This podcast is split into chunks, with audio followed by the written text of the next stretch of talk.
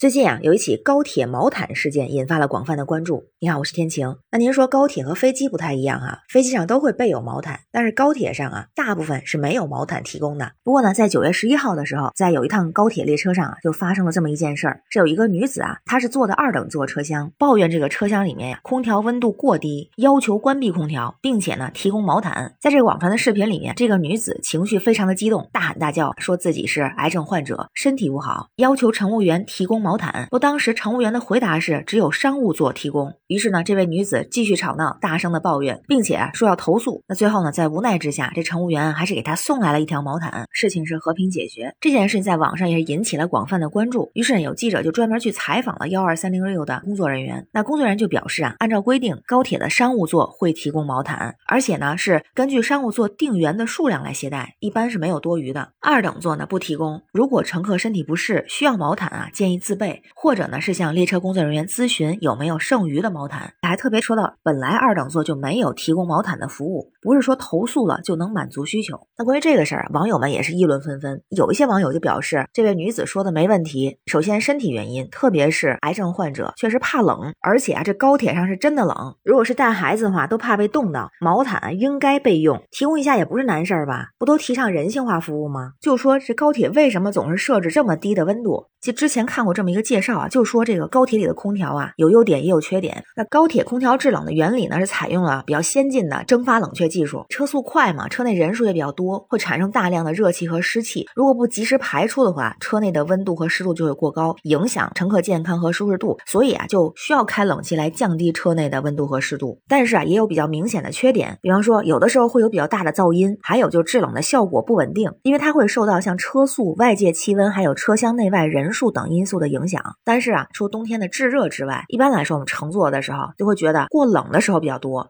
而同时啊，也有不少网友认为说，虽然是特殊情况、特殊需求，但是不能因为自己特殊就大吵大闹。正常的沟通不行吗？而且很多人非常支持幺二三零六这个回应，就说不能因为你投诉我就一定要满足你，在力所能及范围内尽量满足需求，而不是因为你投诉就必须满足。所以就有人说嘛，难道这个毛毯是按闹分配吗？乘客的提出来的需求啊，一开始就是不合理的。第一个是要求关空调，只考虑自己，不考虑其他人。那我个人觉得，如果只就这件事来说，高高铁乘务员的做法没毛病，有特殊需求完全可以理解。但是好好沟通，没有必要大吵大闹去影响。车厢里的其他乘客，同时也觉得，不是经常坐高铁的朋友可能了解啊。如果是夏天，要带一件长袖的外衣，因为比较冷嘛。但不一定大家都了解高铁上的温度情况。如果高铁每一个座椅都提供毛毯，确实不太现实。但如果在未来，可以进一步的考虑乘客的舒适的需求，比如说多备一些毛毯和药物，因为有的高铁上就是这么来处理的。那这样能够提供更加贴心的服务，尽量满足不同乘客，客尤其是满足有特殊情况、特殊需要的乘客的需求。那关于新闻中的事儿，不知道您是怎么看呀？欢迎在评论区留。言，咱们一块儿聊。我是天晴，这里是雨过天晴，欢迎关注主播天晴。感谢您的订阅、点赞、留言和分享，感谢月票支持，也欢迎加入天晴的听友群。绿色软件汉语拼天晴下划线零二幺四，让我们一起加油，为明天加油。